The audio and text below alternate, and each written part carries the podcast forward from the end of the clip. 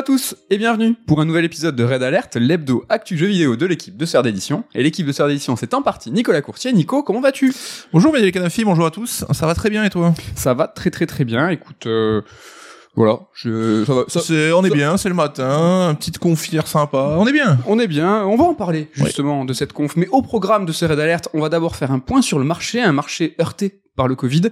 Une après une année 2022 un petit peu compliquée aussi, on a un marché qui est un peu en pause. Nico, tu vas nous en dire plus. Mhm. Dans la seconde partie de l'émission, ça sera le grand retour de ma chronique Top 10 All Time, hein, dans laquelle je refais les jeux de mon top 10, afin de savoir si ce top il est encore pertinent aujourd'hui. Et aujourd'hui, on va parler de Chrono Trigger, un JRPG Super NES sorti au Japon et aux US en 95, et en Europe bien plus tard sur DS en 2008. Vous retrouverez bien entendu l'interlude de top 3, mais avant c'est la rubrique retour sur retour sur le développeur direct de Microsoft qui s'est tenu pour nous hier soir. Première prise de parole intéressante d'un constructeur, même d'un éditeur de l'année, hein, c'est le premier un petit peu événement de 2023. Alors, intéressante, bah je sais pas, Nico, comment c'était ce développeur direct? Eh bien c'est très cool, hein. on sent les bonnes résolutions, 2023, ça y est, Microsoft avec une année 2022 difficile, donc là on relance l'année avec un nouveau format, donc qui est vraiment plus se Encore. consacrer aux développeurs, encore, on espère que celui-là il durera, parce qu'il faut qu'ils arrêtent de changer toutes les deux secondes. Donc en fait on se rend dans les studios en direct, et c'est les développeurs eux-mêmes qui présentent leur jeu, pas d'animateur au sourire Colgate qui se raconte sa life, pas de blabla inutile, c'est un format resserré. Autant, je sais pas ce que t'en as pensé, mais autant en termes d'habillage et de rythme, c'était très cool. Après, Ouais. les jeux, évidemment, ça dépend du choix des studios et des goûts de chacun. Ouais. Mais on a quand même eu une belle surprise. Hein. On va y venir au jeu juste avant. En effet, sur ce format, j'abonde. Je suis très très convaincu euh, par ce format assez euh, resserré, très bien rythmé, très bel habillage aussi. Euh, on est sur du Dev Diaries, qui était euh, fut un temps un format que je trouvais vraiment nul moi parce que c'était souvent bullshit et c'était souvent les moments de pré-prod où en fait les, les éditeurs et Ouais. constructeurs n'avaient rien à montrer. Donc on montrait les développeurs avec des des refs, des croquis et tu voyais des pas le tablettes graphiques où il se passait rien. Et là, pour le coup, t'as le côté sympathique du making of, mais avec beaucoup de contenu, beaucoup de vidéos, beaucoup de choses intéressantes. Après, ne nous leurrons pas, hein, ça reste du discours marketing. Évidemment. Mais bon, ça évite d'avoir l'éternel Phil Spencer toujours en tête de gondole. Mm. Ouais. Et ça met des visages sur les jeux, ce qui Ouais, est toujours Très appréciable très aussi, chouette. Euh, le côté euh, aussi à la base annoncé pour quatre jeux. Là, on a eu quatre jeux plus un cinquième, plus une surprise. On va y venir. Voilà, ce côté 1 heure 5 jeux, moi j'ai trouvé ça super. À décliner, moi je serais très content que ça, ça soit comme ça. Carrément. Après, euh, il se murmurait déjà que le second épisode serait consacré à Starfield, mais uniquement à Starfield. Donc ça serait peut-être une variante où on aurait 30 minutes sur euh, un seul euh, jeu. Starfield, c'est peut-être le jeu qui le mérite le plus, ou Ouais, en tout cas celui sûr. que Microsoft veut mettre le plus en, en lumière. Mais c'est vrai que si on peut faire le tour bah, de la galaxie maintenant de studio Microsoft de manière ponctuelle comme ça dans l'année, Mm. c'est carrément cool, quoi. Ouais, Sony avait un petit peu ce format, il y avait les State of Play. À la- tu te rappelles avec les tuiles au début, tu voyais ah dans ce State of Play, on va en voir que 5 6. Mhm. Après t'avais les State of Play spéciales sur un seul jeu, t'avais les prises de parole de Sony. Bon, il faudrait un petit peu clarifier tout ça. Moi, j'aime bien aussi quand Oui. c'est un petit peu euh, Je ne répéterai pas que c'est Nintendo qui a tout inventé, mais... mais, mais tu as bien, tu as bien raison. Et eux aussi, ils avaient euh, les formats mini, les formats. euh, ils ont décliné, ils ont décliné. Les jeux, c'était Redfall, Minecraft, Legends, Forza Motorsport, Elder Scrolls Online et la surprise Hi-Fi Rush. Je pense qu'on va rapidement passer sur Minecraft Legends et Elder Scrolls Online parce que bah, déjà, ça nous intéresse pas trop. On y connaît pas, pas, grand notre chose. délire, ouais, ouais. Mais bon, ça avait l'air cool, hein. Ça avait l'air cool, là, si c'est votre cam, je pense que ça peut vous faire plaisir. On commence euh, par Redfall, nouveau jeu euh, de Arkane Austin, hein, attention à ne pas confondre avec euh, Arkane Lyon, les, le studio euh, qui a créé Prey. Mhm. Donc qu'est-ce que tu as pensé de ce Redfall, un jeu Hmm. multijoueur, monde ouvert, coop, mais aussi solo, euh, dans lequel on affronte des vampires? Alors moi, c'est pas forcément le jeu qui m'excite le plus, et de manière générale, j'en avais parlé quand j'avais essayé Deathloop, c'est que la philosophie arcane, je la respecte de ouf, et c'est vachement bien ce qu'ils font, mais c'est pas forcément ce qui me parle en tant que joueur. Et là, c'est vrai qu'on eux-mêmes hein, se rient en disant qu'ils ont des jeux, des concepts assez difficiles à définir. J'ai l'impression que là, c'est un peu moins alambiqué que Deathloop, donc euh, voilà, tu l'as dit, shooter monde ouvert, en coop ou en solo. Ils ont montré de la quête annexe, ils ont montré euh, de la quête principale. euh, ça a l'air sympa. Après, moi, c'est pas forcément mon délire, comme j'ai dit. Quoi. Je sais pas, Ouais. toi, ça t'intéresse peut-être un petit peu plus? Un petit peu plus le côté euh, solo c'est vrai que le côté coop m'intéresse pas après est-ce comme c'est un monde ouvert est-ce que les personnages enfin les, les, les PNJ qui vont t'accompagner si c'est des bots est-ce qu'ils apparaissent est-ce qu'ils apparaissent pas? C'est je suis d'accord avec toi, un peu plus clair. Je trouve pas non plus quand même que la communication est limpide. Ça reste encore un petit peu et le fait qu'il sent, qu'il, qu'il l'auto, de l'auto-dérision là-dessus. Mmh. Bon, faut se méfier l'autodérision parce qu'à un moment, tu vois, ça fait euh, affirmer une, une vérité. Quoi. Ouais, ouais. Ils arrivent pas.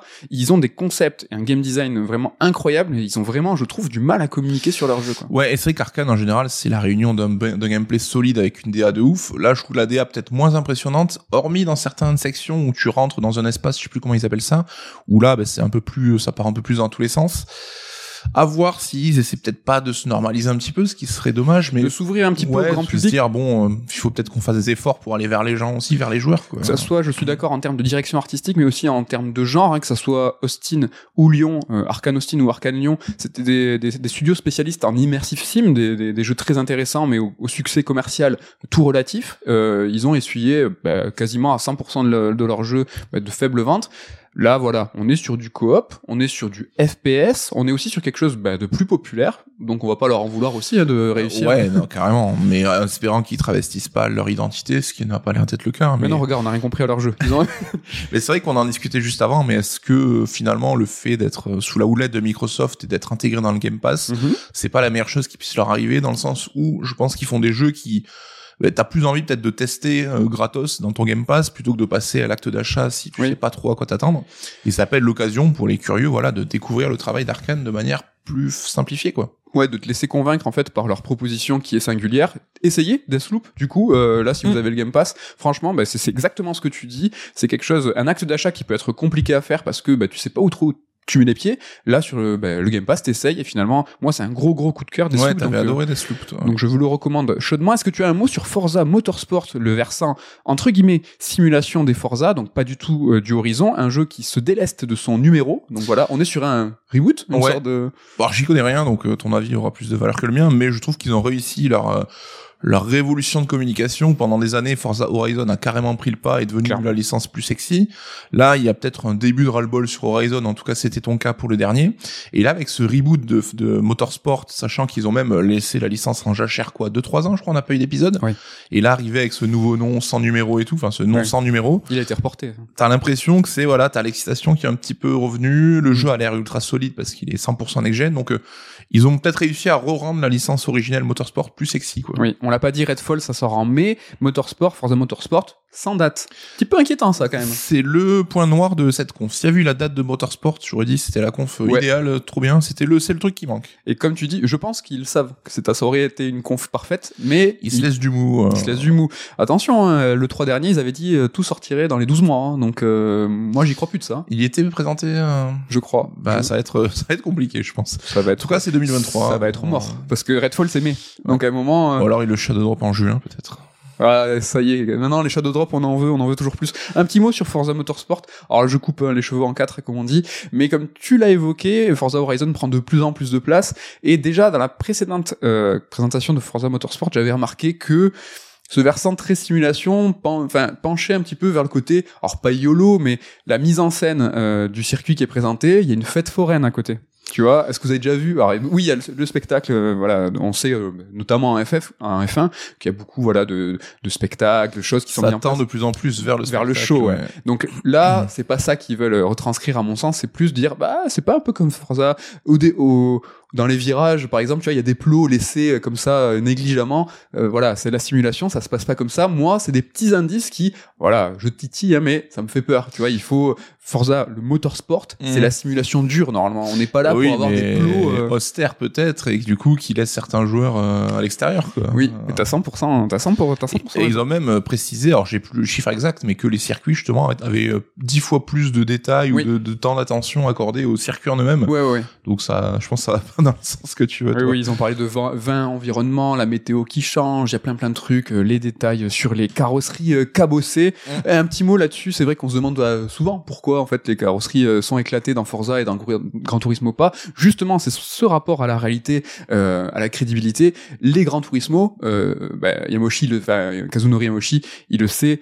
C'est ce Kazunori, oui, je me trompe Ouais, ouais. Il, euh, lui, c'est un vrai amoureux. Et si vous prenez une voiture et que vous allez à 200 et que vous ne frôlez qu'un adversaire ou que vous prenez un virage, la voiture vous la pliez en fait. Donc c'est pas du tout réaliste, justement comme dans Forza, de montrer des, des, des, des, voitures en fait qui qui se qui se désagrègent, qui s'éclatent. Ça, c'est justement un côté de Forza de Forza euh, Motorsport qui est un petit peu moins crédible. C'est pour ça qu'il y a cette différenciation. Il y a aussi l'histoire de licence, mais c'est que pour Yamoshi, lui, il dit bah, la voiture, si tu touches, tu la plies. Donc finalement, bah, lui, il dit bah, on va la conserver avec quelques rayures. Ça sera de toute façon plus crédible. Donc aucun des deux n'est réaliste en fait. Aucun des deux. Non, mais ça, euh, ça, évidemment, aucun des deux euh, n'est réaliste, mais il y a un petit peu ce penchant pour l'un et pour l'autre. Eh ben déjà, tu vois, c'est un retour sur où on squatte. Et encore, hein, on n'a même pas parlé de la surprise, le Shadow Drop, Mhm. un, stu- un, un jeu du studio Tango, donc euh, voilà, le studio de Mikami, hein, Evil Within euh, 1 et 2, Hi-Fi Rush. Qu'est-ce que c'est? Ça a été présenté hier soir et ça a été disponible tout de suite. Ouais, alors c'est la surprise déjà parce qu'on est très très loin de l'ADN du studio hein, qui est habituellement celui de jeux d'horreur, glauque, malsain et tout. Là, on a un sur- truc sur hyper coloré qui a vraiment ce feeling euh, jeu Dreamcast de l'époque, hein, le pur jeu japonais. Enfin, le cel shading est mortel. Alors c'est vendu comme un beat'em up euh, rhythm, enfin, Ouais. et donc euh, un jeu d'action où si tu calques tes coups, tes enchaînements ben, sur le, le bon tempo, bah, tu feras beaucoup plus de dégâts, tu auras accès à des coups, des finishes spectaculaires et tout. Ça a l'air cool. Alors, Je l'ai pas encore lancé. Ce- toi, tu as joué Ken aussi, peine déjà à fond dessus. Donc, Ken, il est euh, à fond. Ça a l'air très cool et donc c'est piloté par le fameux euh, John Johannes. John Jonas, John Jonas, John Johannes. Voilà. Donc c'est le poulain de Shinji Mikami hein, qui euh, s'est occupé des premiers DLC de Evil Within, qui s'est occupé de la, la direction de Evil Within 2. Donc voilà, c'est quelqu'un qui est monté en puissance, qui était voilà euh, sous euh, sous la coupe euh, de Shinji Mikami. On sait qu'il y avait un petit peu deux poulains, hein, Ikumi Nakamura et John Jonas. Voilà, euh, Ikumi a quitté le navire et lui a vraiment est vraiment monté. En fait. Ouais, chacun était sur. C'était le but de Mikami de créer son studio pour avoir pour euh, patronner un peu des jeunes réalisateurs talentueux. Et donc là où euh, Ghostwire Tokyo a été un développement très compliqué a priori, là j'ai l'impression que ça s'est mieux passé avec euh, Hi-Fi. euh, Hi-Fi Rush. et euh, j'ai jamais vu un Mikami aussi détendu et souriant dans une vrai vidéo. Il avait l'air d'avoir la patate et tout. Euh, vraiment, mm, tu sens que ça c'est il est content quoi. Il a joué son rôle euh, de Pygmalion, hein, de de de, de d'introduction présente- du ouais, de, de figure de proue du studio pour dire voilà je suis la personnalité la star de ce studio et il a fait monter des, euh, des jeunes et ça c'est et ça c'est super bien il s'est pas occupé de ce jeu mais il était là pour présenter pour dire voilà euh, Ouais. c'est Tango ça c'est il dit bien au réel, c'est ton jeu, c'est toi qui dis ce que tu veux, vas-y, let's go. Ouais. Alors moi j'ai à peine eu le temps euh, d'y jouer. Euh, c'est voilà un beat'em up musical comme on a pu voir il y a quelques mois euh, Metal Hellsinger qui lui était un FPS musical. Donc voilà il faut tout faire en rythme hein. sur Metal Hellsinger il fallait shooter là il faut euh, taper. On est sur un, un beat'em up. Moi, ce que je trouve très intéressant, c'est le fait que ben, on ne savait rien de ce jeu qui a été shadow droppé d'un coup et qui, en fait, en sous-texte, nous dit que ben, ce jeu avait un scope peut-être un petit peu plus euh, mineur. On n'est peut-être pas sur euh, voilà 100 millions de budget, un, développement plus resserré qui semble avoir été plus serein et finalement un jeu qui montre qui ben, qui est ultra qualitatif quoi. Le jeu il est propre, il est pas il est pour l'instant de ce que j'ai vu pas buggé, Mm. il est vraiment donc ça peut montrer que un jeu développé de façon plus courte avec un budget moindre peut aussi contenter le public, les studios. Donc on n'est pas forcément dans cette course. On peut aussi avoir une alternative. On Ouais, mais de- ouais, ouais, c'est vrai qu'aujourd'hui, on a tendance à croire qu'un triple A, c'est forcément 8 ans de dev, euh, 400 personnes qui en chient jour après jour. C'est l'exception ça, c'est ça. Mais ouais, comme tu dis, bah, après, là aussi, est-ce que c'est pas le format Game Pass qui peut permettre de faciliter ça? Après, le jeu est vendu 30 balles. euh, Oui, exact. C'est aussi, euh, peut-être, comme tu dis, Un indice. ça montre qu'un scope euh, plus réduit. Mais ouais, ça fait plaisir aussi. Et surtout qu'ils aient réussi à garder le secret pour le Shadow Dropper au moment de l'annonce, en fait, c'est rare, quoi. Ouais, C'est- ouais. Tout ça est très très enthousiasmant. Moi Mm. j'ai trouvé ça vraiment très très cool. Ce qui l'est un peu moins euh, enthousiasmant, bah, c'est ce qu'on a vécu euh, la dernière année, l'année 2022. Et oui Nico, tu me regardes. Mais c'est parce que c'est c'est passé. parce que c'est à toi. On a vécu le Covid, on avait vécu une espèce de stagnation.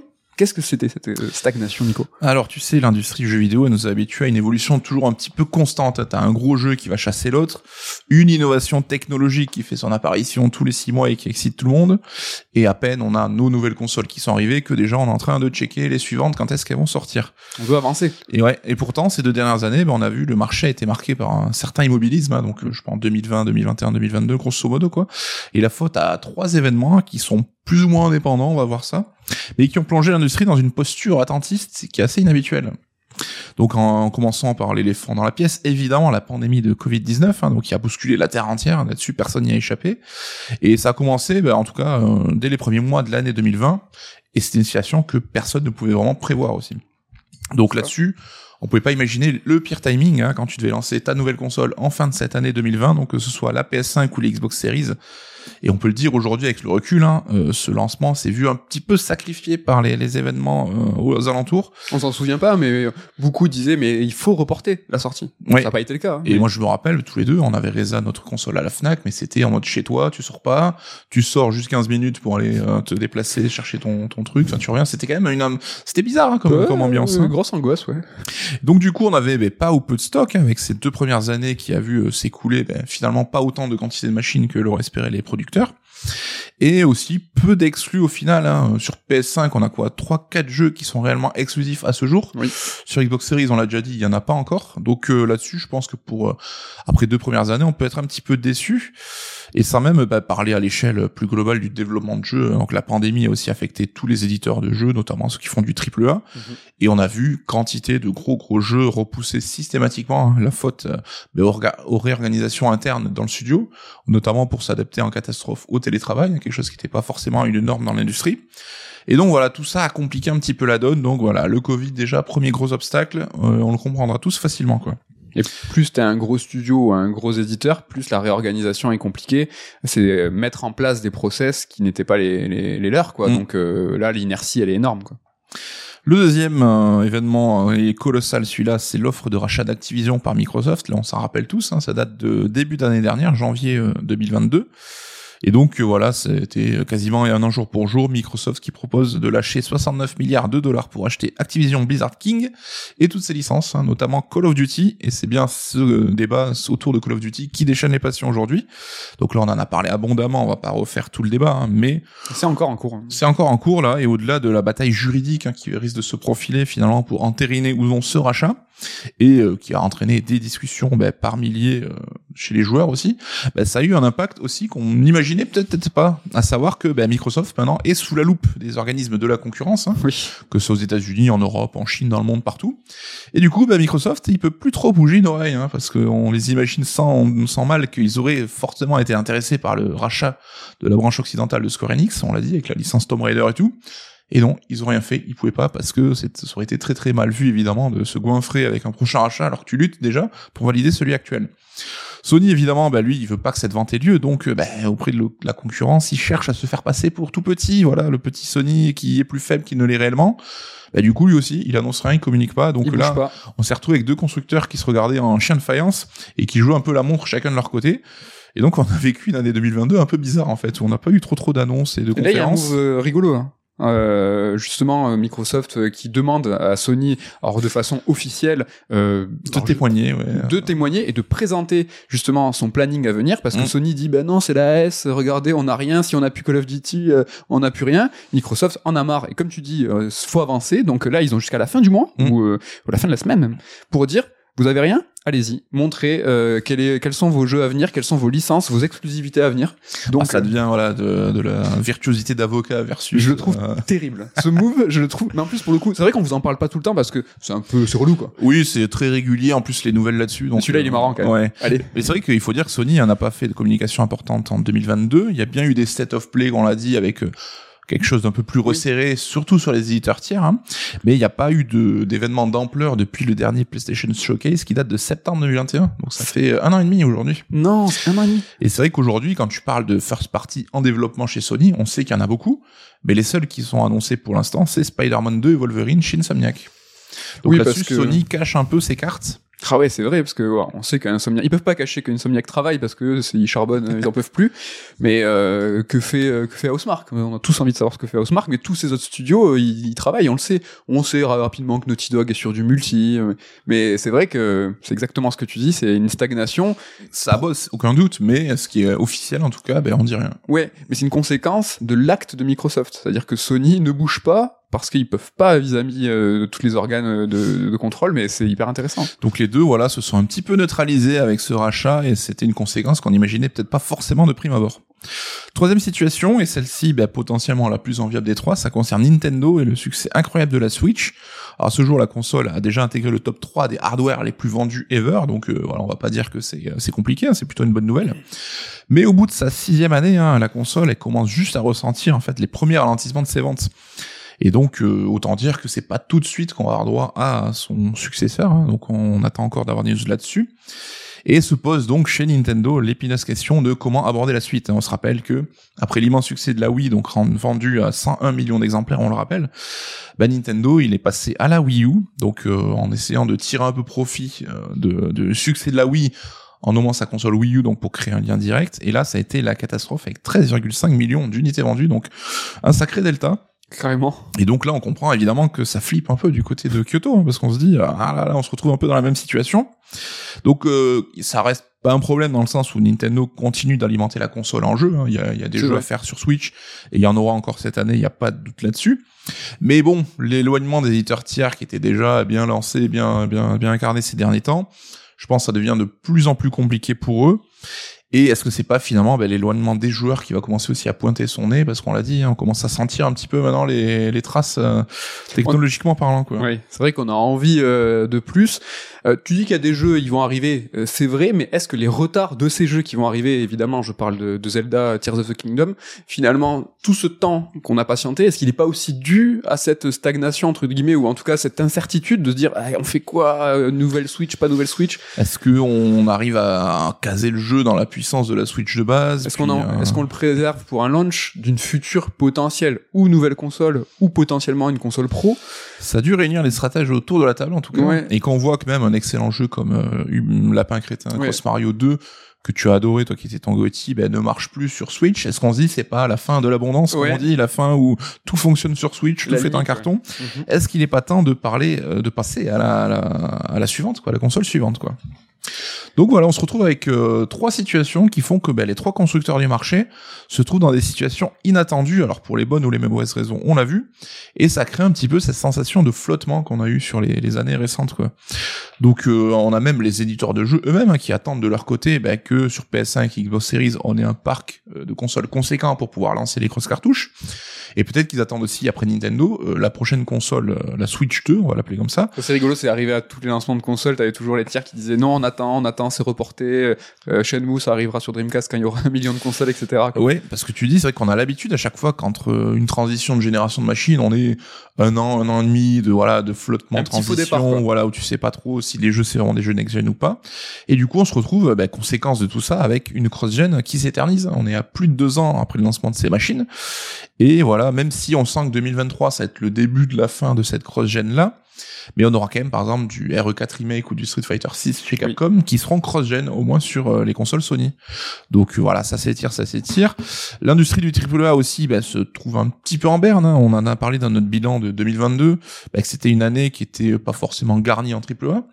Donc ça peut avoir des... Pour Microsoft, c'est boulette. Ça peut avoir des points positifs dans le sens où ça peut mettre en valeur d'autres types de jeux. Ouais, c'est vrai. On sait que It Takes Two était le Gauthier en 2021, ça aurait peut-être pas été le cas dans une situation, on va dire, d'industrie un peu plus classique.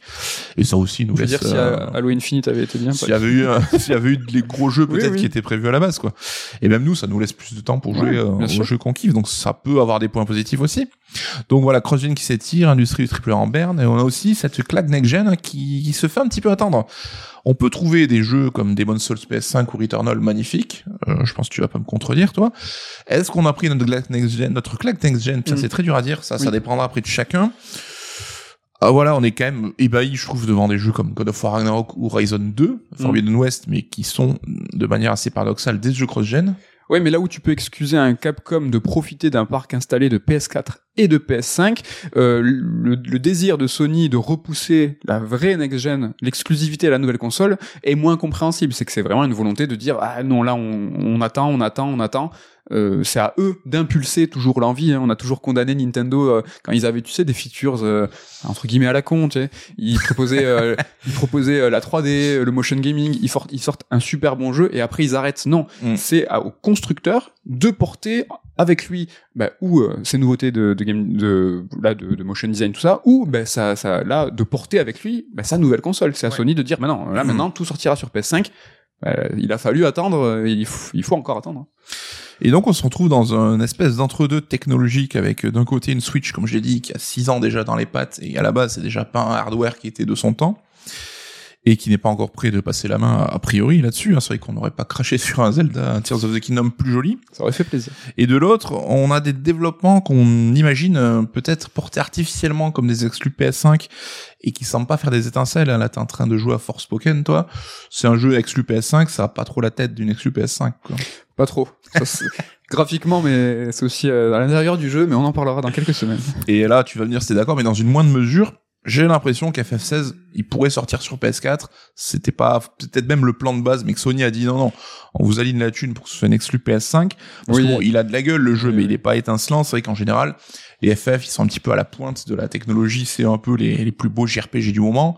FF16 n'est pas une tuerie graphique, quoi. Et euh, c'est en effet le cas. Je, enfin, je pense que c'est le cas. C'est Sony qui a demandé, qui a dit euh, si on aligne, si on fait un chèque à je sais pas combien de zéros, c'est pour que vous le portiez sur la prochaine console. Et va pas- savoir si au bout de six mois, il sera pas annoncé sur PS4. Ce n'est pas interdit de le penser. On sait pas. Donc on a une temporisation dans l'industrie et quand on parle de temporisation, on revient souvent sur Ubisoft. hein. Là, on voit que euh, Assassin's Creed, c'est un peu ce qui fait bouffer la marque hein, aujourd'hui et on a eu une annonce de pelleté d'épisodes à venir avec des épisodes qu'on va qualifier de, gros, de majeurs et des épisodes peut-être un peu plus modestes et notamment celui qui est prévu pour cette année, Assassin's Creed Mirage, qui est peut-être pas le vrai Assassin's Creed euh, comme on l'attend en termes d'ampleur, en termes de développement. Mais voilà, mm, Ubisoft temporise un petit peu avec cet épisode entre deux, le temps que peut-être euh, le Oui. parc installé euh, se, se développe, quoi. Et on revient à une situation, je sais pas si tu te rappelles, en fin de génération PS3, 3.6, la génération qui a un petit peu traîné. Et on se retrouvait avec du God of War Ascension ou du Gears of War Judgment, tu vois, on avait eu déjà une trilogie de gros jeux sur les consoles. Et en attendant la suite et de sortir, de passer la seconde pour un nouveau gros jeu spectaculaire, Mm. t'avais ces espèces d'entre-deux, ces jeux Oui, un peu vrai. middle qui étaient là un peu pour meubler finalement. Alors, pas dire des fillers, hein, ça serait méchant. À la différence que à l'époque de ces God of War, de ces on a, c'est pas ce que les joueurs attendaient. Là, euh, Mirage, en tout cas en ce qui nous concerne, cette, euh, ce retour euh, à quelque chose de plus ramassé, de plus mesuré, nous c'est carrément ce qu'on attend. Et finalement, ce qui est de, ce qui était une conséquence conjoncturelle, on va dire, de sortir un, un, un Mirage qui était à la base un DLC et d'en faire un jeu peut-être plus ramassé de 10 à 15 heures, moi c'est ce que j'appelle de mes vœux. Ouais, Et, ça euh, fait ça, ça, ça- une espèce de coïncidence de rencontre entre le désir des joueurs et les difficultés d'Ubisoft qui Ouais. font que peut-être qu'on va tous s'y retrouver quoi. et les difficultés d'U- d'Ubisoft, qu'est-ce qui a donné en fait euh, bah, cette stagnation d'Ubisoft C'est toutes les affaires qu'ils ont eues euh, sur le dos et Mm. qui a, qui a donné lieu à une restructuration complète de l'édito, euh, donc des différents, euh, bah, le board, euh, le, toutes les gens qui ont décidé, Serge Ascouet qui décidait à l'époque où allaient les, les licences, quelles nouvelles licences, etc., etc. Ça, c'est encore en cours et on voit que Ubisoft, bah, du coup, a du mal à se remettre sur les rails. Euh, un, bah voilà, l'un des plus gros éditeurs qui normalement, bah voilà, fournit des jeux euh, très très très très souvent. Là, euh, on est quand même sur Calmito les Palmitos. Ouais, et sachant même que celui qui avait été placé à la tête de l'édito en remplacement de Serge Ascoët a quitté Ubi au bout d'un an, si j'ai pas de bêtises, et je Ouais. sais pas toujours s'il a été remplacé ou pas encore. Donc on voit que c'est compliqué, quoi. En tout cas, cette temporisation, évidemment, elle est pas généralisée, parce que chaque éditeur est dans son propre timing. hein. Donc on a par exemple eu From Software qui a sorti quand même l'an dernier son plus gros jeu ever avec Elden Ring, et qui en a vendu plus de 17 millions d'exemplaires aujourd'hui. Donc voilà, tout ça pour dire qu'on a quand même eu trois événements euh, qui sont plus ou moins liés, mais pas forcément, hein, trois, choses qui sont assez rares dans l'industrie. Et on a vécu finalement ben, des années pas comme les autres et dont on se rappellera, je pense. Hein. Mm. Donc on a eu, je disais, ces flottements habituels de transition de génération, ou bien la lente fin de vie d'une machine, mais quand on rajoute tout ça doublé à une pandémie, bah, c'était une première en fait. Et on a quand même eu plutôt du bol dans le sens où l'industrie du divertissement s'en est plutôt bien tiré Mm. et le jeu vidéo bah, a fait euh, du gros chiffre d'affaires pendant cette période. Oui, bien sûr. Ce qui est triste et un petit peu dommageable, c'est que là où les choses semblent aller mieux, bah, finalement les difficultés économiques, c'est peut-être maintenant qu'elles vont poindre. hein. Et on les a vues avec les annonces de licenciements de partout chez les géants de la tech. Ubisoft aussi a parlé d'une espèce de plan de rigueur, donc on voit que les beaux jours sont un petit peu passés de manière assez paradoxale. Quoi. Il y a une rationalisation, c'est vrai, même euh, une baisse des objectifs. Ubisoft, c'est le plus clair parce que les chiffres ont été communiqués. Mm. Vraiment, euh, ils veulent, euh, ben voilà, un petit peu, sans pour autant eux licencier, ils veulent euh, ben, réemployer les gens. Je crois que c'est 200 millions d'économies qui visent. euh, Enfin, c'est vraiment énorme. Là où on voit que que ça soit constructeur ou éditeur, on est toujours dans un plan de croissance. Hein. Ça, on est vraiment voilà euh, dans une société capitaliste aujourd'hui où le seul aboutissement c'est la croissance. Et vraiment, dis-moi ce que t'en penses, mais je trouve que Ubisoft ils sont durs là, dans le sens où on a parlé tout à l'heure, euh, Mario et Lapin Crétin 2 Mm. a été à leurs yeux un échec. Et euh, je trouve ça, euh, j'aimerais savoir dans quelle mesure c'est un échec. On sait que Mario et Lapin Crétin 1 a fait 10 millions de joueurs. 10 millions de joueurs, attention, pas de vente. Mais il y a eu une démo. Donc, imagine, non, on pondère ce 10 millions à 70%. T'imagines, on est quand même sur 3, milli- sur 3 millions de ventes. Le euh, Mario et Lapin Crétin 2 serait vendu deux fois moins.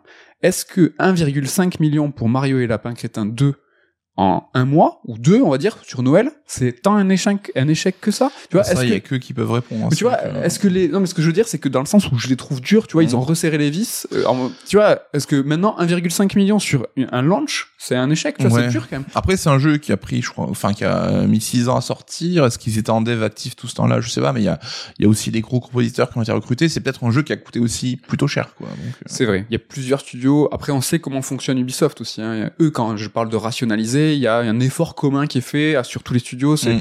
c'est une façon de faire, mais euh, pff, rigueur quoi, plein de rigueur. Ouais. Donc pas facile, hein. peut-être que les, les, les beaux jours sont un peu derrière nous. En tout cas, il faut quand même nuancer globalement ce que je peux dire parce que ça veut pas dire que ces dernières années il y a rien eu à jouer, rien eu à faire. Hein. C'est pas non plus ce que je dis. Non, non. Il y a quand même eu bah, des lancements de consoles dans ce contexte euh, au niveau mondial, ça reste un exploit qu'ils ont accompli. Hein. Sony et Microsoft, faut pas le cacher quoi. Et euh, pour une industrie quand même qui a historiquement toujours le regard tourné vers demain, on a connu vraiment le jeu vidéo euh, beaucoup plus pragmatique en fait, et ce qui a changé de nos habitudes quoi. Donc là voilà, on se dit peut-être que 2023 ça sera l'année du renouveau? Parce que déjà les problèmes de stock semblent réglés sur les machines next gen. Donc on devrait enfin avoir une croissance du marché à la hauteur de la demande, ce qui n'était pas le cas jusqu'à maintenant.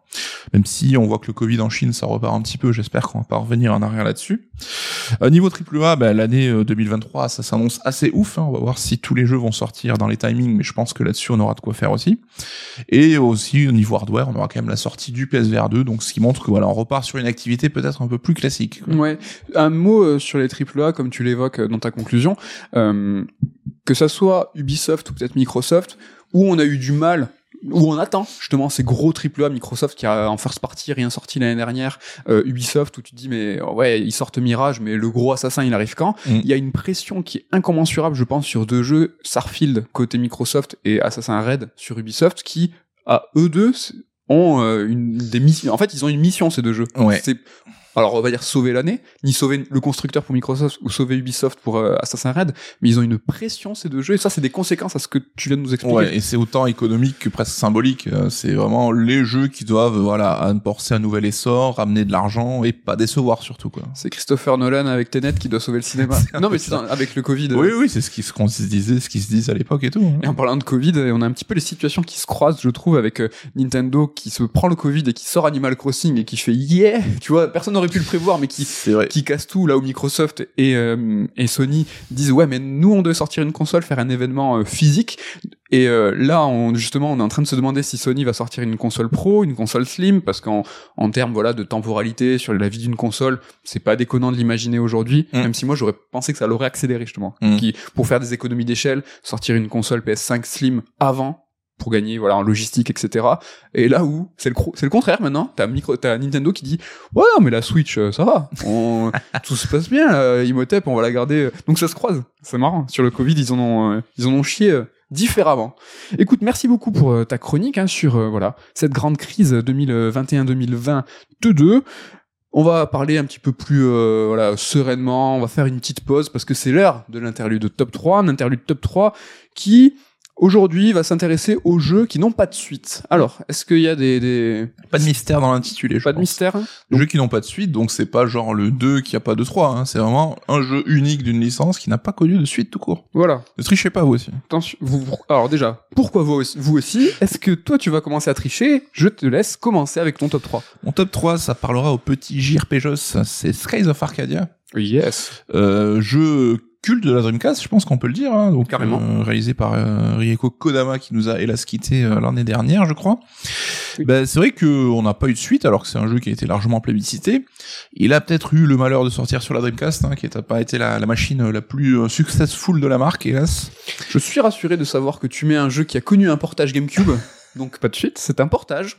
Même s'il y a eu quelques petits ajustements, mais euh, ce n'est pas triché. Je, non, je sens que tu es en train de préparer le Pas terrain. du tout, je ne prévois rien du tout. Et c'est vrai que Sega, euh, alors sans dire qu'ils ont délaissé le RPG parce qu'ils sont allés plus sur le tactics avec Valkyria Chronicles, ils continuent de sortir des Shining chelous euh, un peu bizarres euh, de temps en temps. Même les chelous, Shining, là, c'est... Mais c'est vrai que Sega a son portefeuille de grosses sagas du JRPG et qui laisse un peu en jachère, quoi. Il y a Fantasy Star Online qui continue sa petite life. Ouais, mais c'est vrai que Fantasy Star en termes solo, le Shining Force aussi un peu mal. Le Shining Force qui devait sortir même en mobile, free-to-play, tout a été annulé. En fait, on sait euh, que Sega est tatillon sur ses euh, franchises et ses IP et sur euh, en fait ses droits d'exploitation. Mm. C'est vrai que il laisse, voilà, depuis quelques années, on voit euh, que Street of Rage est laissé à un studio européen, tout ça, ça fonctionne. Donc, est-ce que eux, ils vont rebondir euh, plus tard en reprenant à leur compte tout ça? Je pense qu'ils sont voilà, on sait qu'avec les IP euh, ils sont ils sont pas faciles ces gars donc euh, mais très très bon hein Sky Arcadia, euh, je suis d'accord avec toi, très très bon top 3. Pour ma part, on va rester un petit peu dans le RPG euh, plus action RPG avec Pandora's Tower. Je sais pas si tu Ah t'en oui. souviens, on est sur Wii, un action RPG. Alors entre Castlevania et Shadow of the Colossus, pas mal. Alors Shadow of the Colossus, pourquoi? Parce qu'on dans Pandora's Tower, on euh, voilà, on a un couple euh, et euh, donc voilà la, la la princesse, la nana, et elle est un petit peu euh, contaminée par un par un mal et pour la sauver, il va falloir lui donner des à bouffer, des, des bouts de chair euh, pour qu'elle puisse cœurs, non? des- pas des des cœurs, cœurs, ouais. Et donc le côté Castlevania parce que on avait une utilisation assez intéressante du motion design. Et franchement si je vous dis ça c'est que c'était euh, vraiment pas mal parce que moi je peux pas le voir en peinture le motion design. Et le motion euh, si design ça se dit. Motion euh, Gaming. gaming. Motion gaming. Parce que ça n'a rien à voir le motion design. Donc ouais le motion gaming. Et donc Castlevania pourquoi? Parce qu'on avait une arme qui était ou un fouet ou un grappin. C'était vraiment très très stylé. Et j'ai beaucoup apprécié ce jeu parce qu'il avait un côté un petit peu un petit peu carré. C'est-à-dire qu'il fallait euh, partir dans son niveau aller récupérer le cœur éclater le boss tout bien visiter revenir voir euh, sa princesse lui donner à manger acheter des cadeaux euh, pour qu'elle se sente mieux qu'elle nous raconte son passé notre passé tout ça. Franchement j'en ai un super bon souvenir.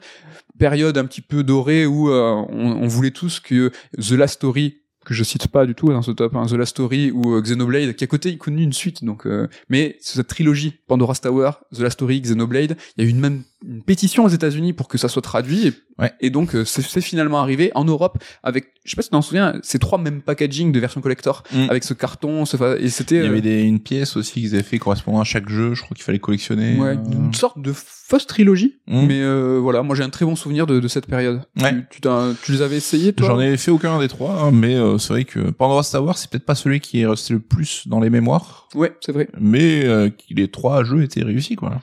Voilà pour mon top 3, quel est ton top 2 Top 2, Grim Fandango. Euh, Ah. Gloire du point and click, un peu le chant du cygne de l'école euh, LucasArts et tout. Tu vas faire plaisir à des gens là. Ouais, mais c'est vrai que euh, il y a pas eu de suite. hein. Alors euh, c'est vrai que le studio avait développé plusieurs licences, donc il y avait du Monkey Island, il y avait du euh, comment s'appelle-t-il celui avec les motards Full Throttle. Full Throttle, merci. Et euh, bah, Grim Fandango, c'était un peu ce chant du cygne qui a cristallisé une certaine école du, du point and click qui est qui est ultra réussi quoi. Mais voilà, qui reste à ce jour euh, bah, sans suite et c'est bien dommage. quoi. Les jeux que tu as cités ont tous euh, connu voilà les portages, donc si on a l'envie, il y a une façon simple de pouvoir y jouer. Ouais, Double Fine a récupéré pas mal de DOS là-dessus et on a du euh, bah, Grim Fandango a été remasterisé pour les consoles actuelles, Full Throttle aussi, ils sont dispo sur le Game Pass, je crois. Ils sont Euh. dispo chez Sony, je sais plus trop où, mais Ouais. euh, en tout cas voilà, c'est chouette, c'est qu'il y a une façon accessible de, de pouvoir y jouer. Pandora's Tower, les gars, c'est chaud, hein. Si vous voulez, euh, il y a pas moyen quoi. The Tentacle aussi fait partie de ces épisodes-là, mais voilà, c'était une époque de créativité et c'est vrai qu'ils s'emba- ils s'embarrassaient pas de faire forcément que des suites, hein, même si Monkey Island a connu plusieurs suites, mais ils essaient à chaque fois de créer une nouvelle licence, un nouvel univers, des nouveaux personnages. Et voilà, bah, c'est peut-être pas plus mal que ce soit resté comme ça aussi. Ouais. Ok, merci pour ton top 2. Top 2, moi, c'est Invisible Inc. Est-ce que tu t'en souviens?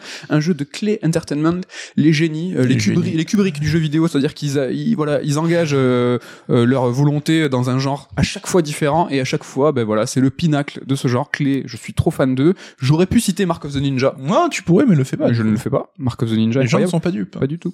Invisible Inc, qu'est-ce que c'est? C'est un tactical, en fait, mais un petit peu moderne dans le sens, dans son contexte, qui nous met, voilà, aux mains euh, d'espions. Et toi, tu es un opérateur et tu vas dire aux gens où il faut se placer, tout ça. Il y a, il y a de l'attaque, mais c'est surtout de l'esquive, c'est-à-dire qu'il faut calculer que les gens ne te voient pas. T'as des, un petit peu un délire euh, Mission Impossible. C'était vraiment terrible avec une direction artistique un peu Toon Shaded façon Clay Entertainment. Franchement, Invisible Inc, c'est mortel. C'est juste vraiment un très très grand jeu. Et si vous avez l'occasion de, de jeter un œil, euh, franchement, n'hésitez pas. En tout cas, les Kubrick du jeu vidéo, je pense que s'ils entendent cette émission, ça leur fera plaisir. Hein. J'espère qu'ils nous écoutent. Top 1, ça y est. Top 1, alors euh, je vais sortir deux trois pincettes, mais je vais parler de Conker's Bad Fur Day. Le jeu 64 un jeu de Rare sur la Nintendo 64, personne n'est surpris, et un grand jeu, je pense qu'on on- ceux qui sont essayés le savent. Hein, donc euh, c'était parti d'un jeu de plateforme un peu niais, puis Rare s'est dit on en a marre de faire ça, des pseudo Mario-like, donc on va faire un jeu un peu irrévérencieux avec un écureuil alcoolique qui, qui vomit partout après sa cuite. Ouais. Donc le jeu est cool. Alors pourquoi je dis je prends des pincettes? Parce qu'il a connu les joies d'un sorte de remake sur Xbox, donc euh, Conker euh, Reloaded. Reloaded, Live and Reloaded, merci, à qui, qui venait étoffer le multijoueur pour ajouter des composantes euh, en, en ligne. Mhm. Et le jeu a eu une sorte de suite, mais pas trop. Donc ça s'appelle Young Conquer. Alors je dis pourquoi une suite mais pas trop parce que c'est Asobo en fait qui a développé une application pour l'HoloLens, donc euh, le casque de réalité augmentée de Microsoft, donc un casque que personne n'a. Un jeu, je sais même pas s'il a été commercialisé, hein, du coup, ou si c'était une appli euh, native du casque. Et ils ont pris le perso de Conquer, donc un écureuil pour faire le, un peu le héros de ses aventures. Donc euh, tu le faisais interagir par exemple avec euh, les éléments qu'il y a chez toi, donc Avec le gyrophare. augmentée. Donc voilà, c'est pas vraiment une suite. Ouais. hein. Je laisse euh, l'audience juger, moi, de est-ce que ça triche ou pas. Conquer Bad Fur Day, en tout cas, voilà, c'est un grand jeu et c'est vrai qu'on rêve tous de ce euh, Conquer. Alors, Other euh, Bad Day, je sais plus comment ils avaient, ils avaient teasé une suite dans le premier épisode en fait, qui n'a pour l'instant jamais vu le jour. Peut-être un jour, on ne sait pas. Peut-être un jour, moi aussi j'ai un très très bon souvenir de ce Conquer-là, à la belle époque des 3D, de, de platformers 3D. Et celui-là, c'était vraiment l'un des meilleurs, il était à mourir de rire. Et Et puis en France, il avait été compliqué à choper parce que Nintendo n'avait pas voulu l'éditer chez nous parce que voilà pour son contenu un peu sulfureux. tu m'étonnes. C'était THQ qui l'avait édité et j'avais payé la cartouche à l'époque 600 francs, Ouais. je crois, donc euh, bien plus cher que les cartouches euh, classiques, qui étaient plus 500 balles, donc un temps révolu. Hein. Et je dois avoir ma cartouche chez moi encore hein, avec la boîte en bon état qui traîne quelque part. Ce Nancy, ce Nancy en Je devenir. suis potentiellement riche apparemment. C'est en fait comme en bourse, hein, c'est de la valorisation en fait. C'est, euh, mon stock d'actions. euh. Mon top 1 sera et pour toujours Captain Todd Treasure Tracker. Alors c'est pas une blague, je vois pas pourquoi. Déjà tu te gosses, euh, c'est absolument pas marrant. J'adore ce jeu qui est sorti sur Wii U et qui a connu un portage Switch comme nombre de jeux Wii U. Portage qui a ajouté du contenu, non? Bah, Parce qu'on pourrait pas parler du presque d'une suite. Je ne pense pas. Je ne pense pas. euh, Évidemment, tout le pan Toadette était vraiment très très très très bien. C'est vraiment un jeu que je trouve exceptionnel. Je suis vraiment ultra fan de ce jeu. Voilà, ben le le, le spin-off, la série euh, que, que méritait Todd, euh, où euh, voilà, c'est une sorte de puzzle game où, où il est euh, cloué au sol, c'est-à-dire que Todd ne peut pas sauter, ce Mm. qui est complètement contradictoire à la philosophie euh, bah, des Mario. Là, on est sur un, un puzzle euh, un peu. En fait, Todd est sur un diorama. Tu peux Ouais. euh, voilà tourner autour avec ta caméra de ton diorama et tu dois arriver à chaque fois à ton trésor. Je trouve ça exceptionnel. Je, C'est ultra facile à jouer, c'est ultra malin. C'est dérivé d'un- des petites euh, séquences qu'il y avait dans Mario 3D Land en fait. Ils en ont fait un jeu complet. Et alors j'avoue, je rigole parce que tu as une passion débordante pour ce jeu, mais c'est un excellent jeu. C'est vrai. Ouais. Je vous le conseille, Captain Todd Treasure Tracker. Écoutez, voilà pour cette interlude top 3. hein. Est-ce que je peux me permettre une mention parce que J'allais te, demander, j'allais te demander, mais écoute, si tu veux. Alors je me permets de citer Eternal Darkness. Voilà le jeu, je force avec.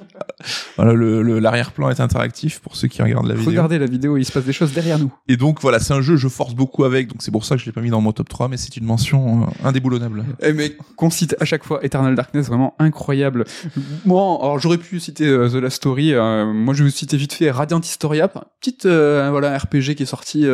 Ils sont ressortis sur 3DS euh, il, il y a peu. Un jeu DS à l'époque euh, qui n'était pas sorti à l'époque hein, sur DS chez nous.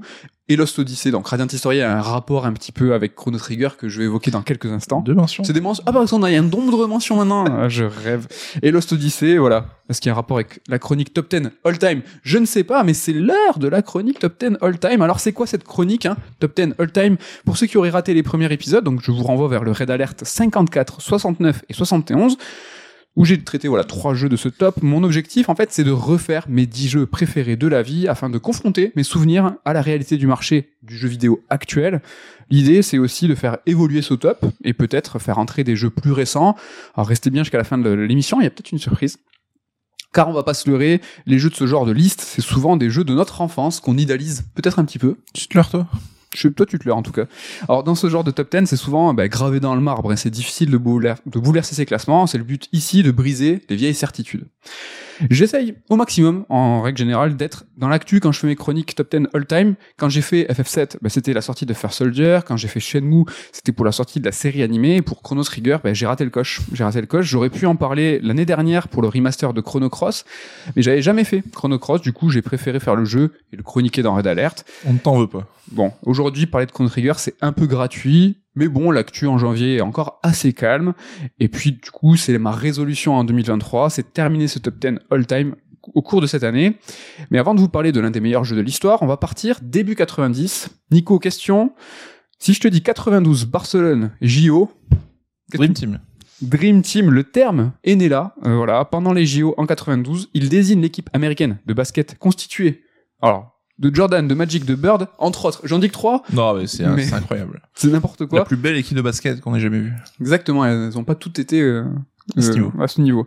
Alors le terme a depuis été réutilisé dans d'autres contextes, il a souvent été dévoyé, mais il a aussi été employé avec justesse, et c'est le cas quand on parle de l'équipe de développement de Chrono Trigger.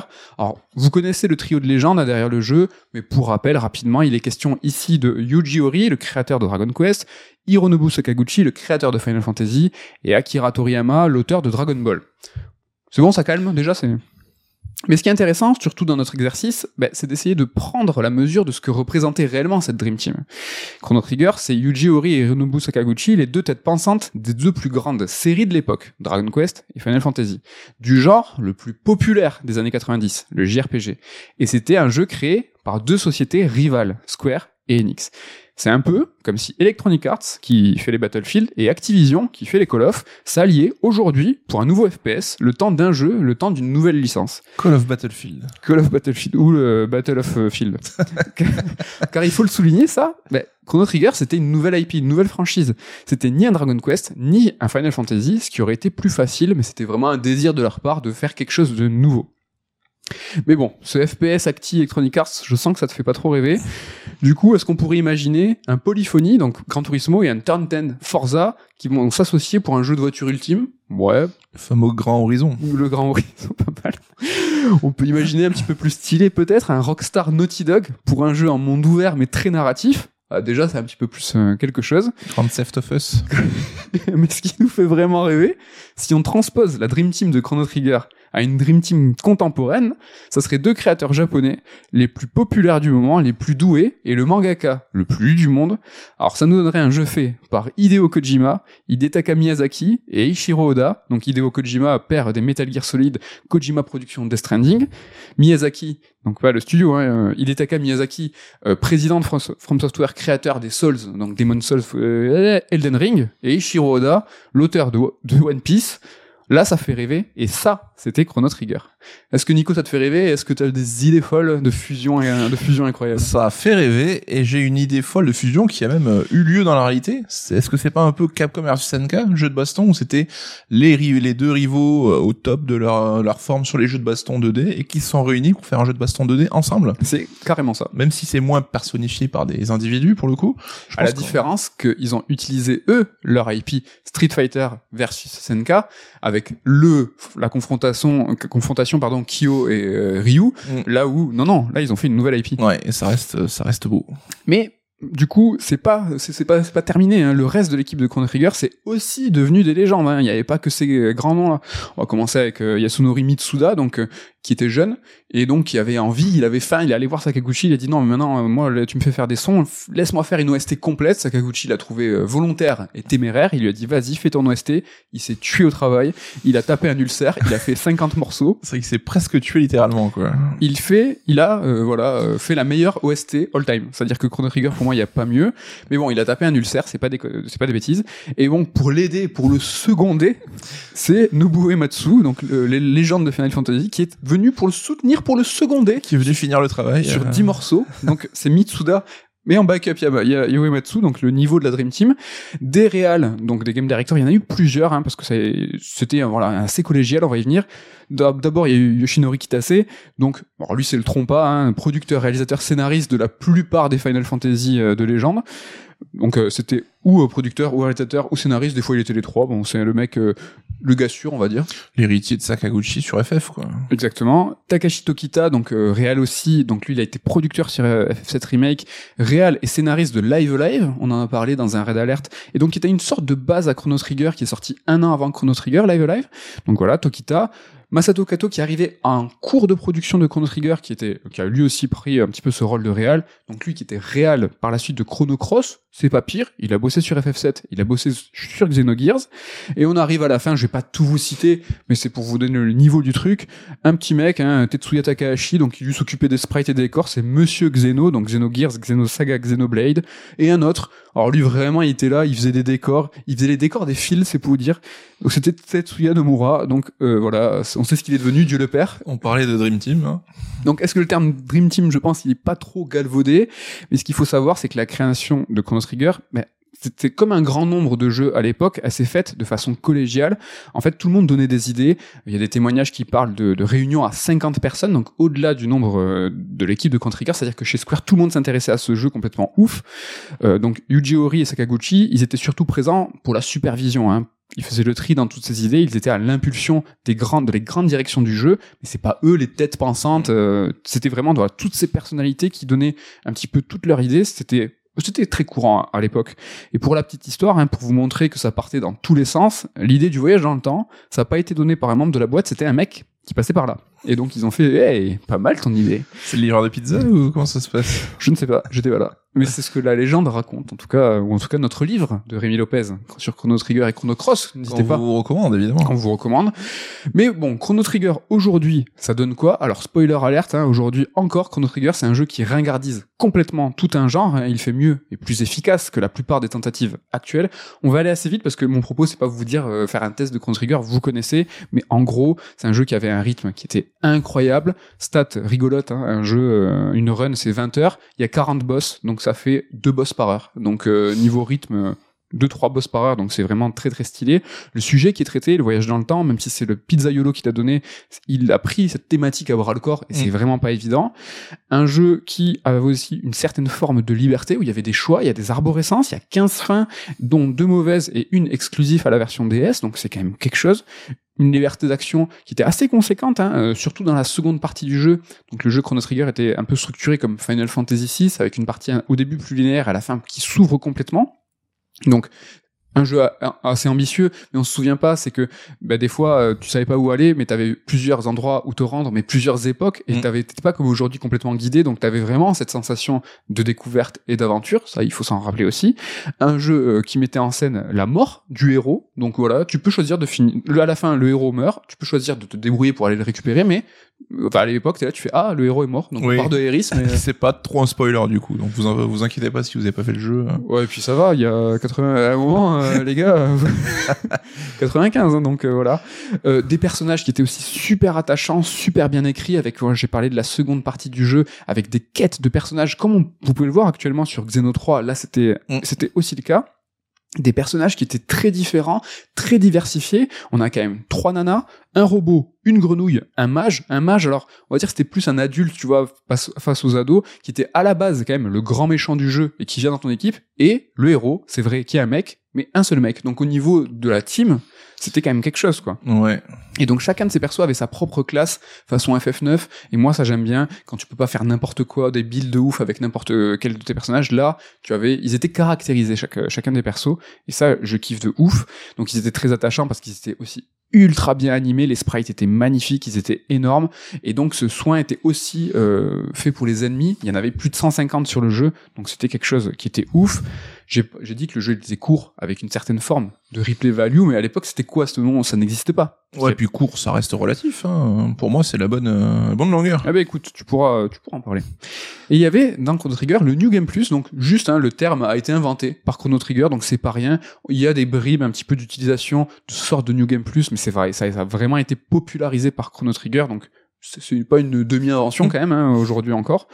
Il a réinventé à l'époque une sorte, enfin son tour par tour avec un système de combat qui était à cheval entre l'action RPG euh, et le tour par tour. Donc il n'y avait pas de transition entre l'exploration et les combats.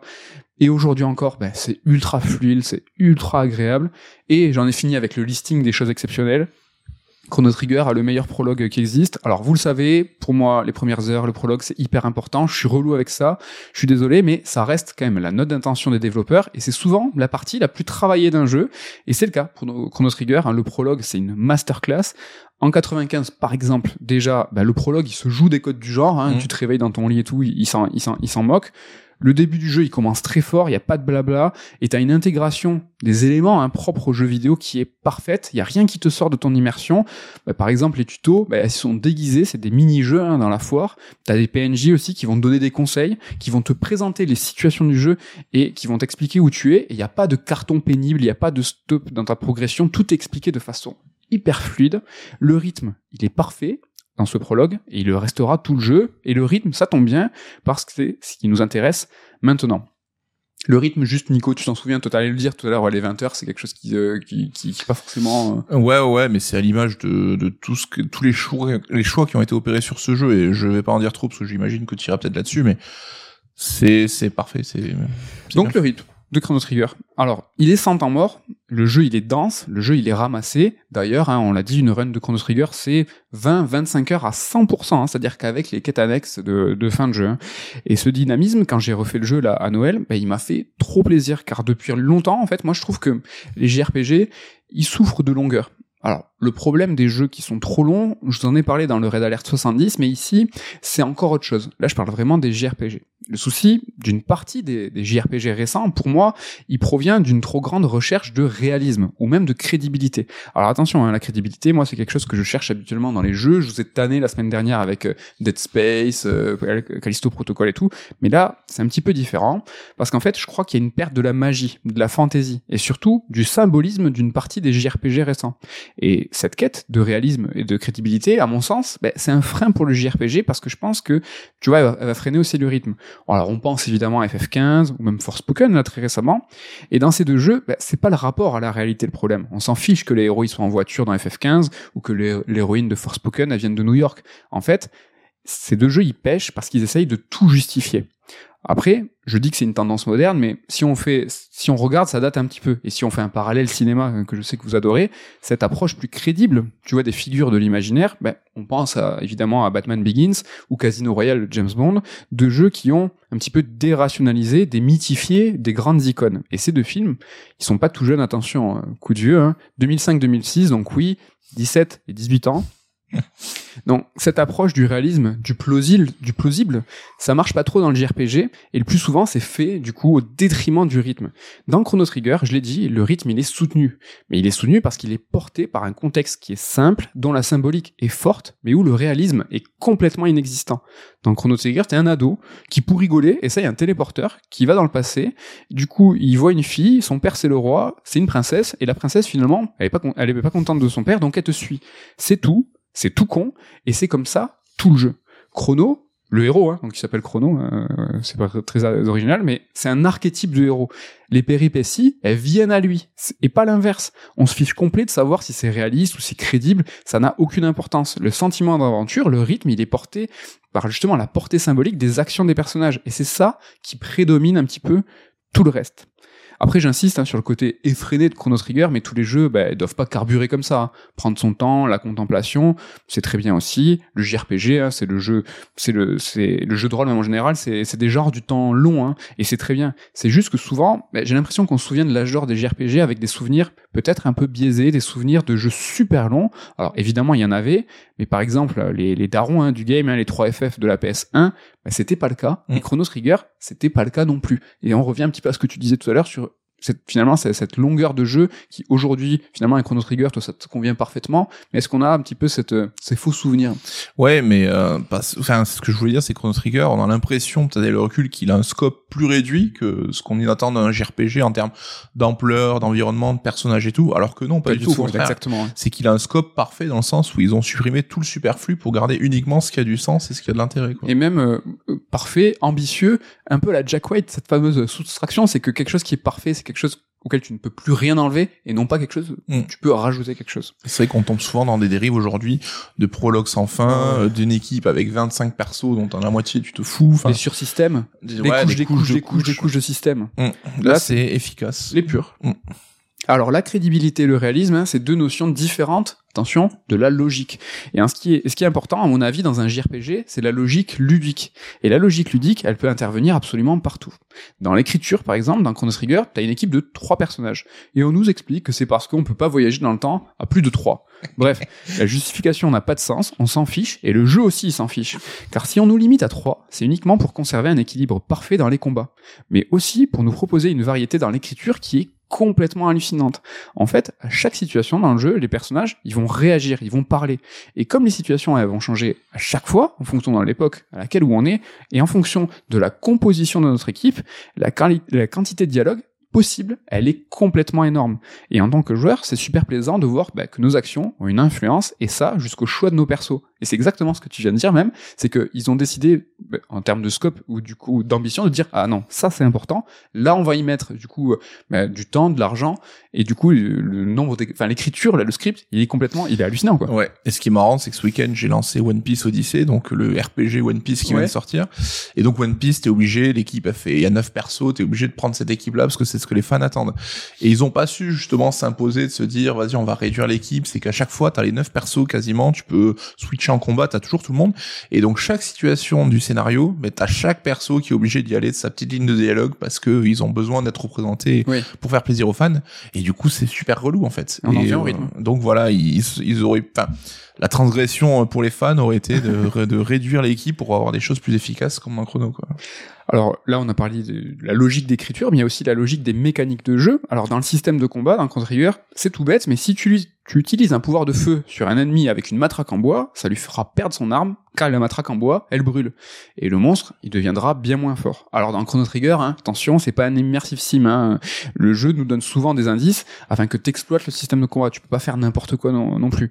Donc euh, le gobelin là, par exemple, avec sa, sa matraque, quand on le rencontre, bah, il est bien plus puissant que son équivalent sans matraque. Il y avait quelque chose qui clochait, c'était mm. un indice.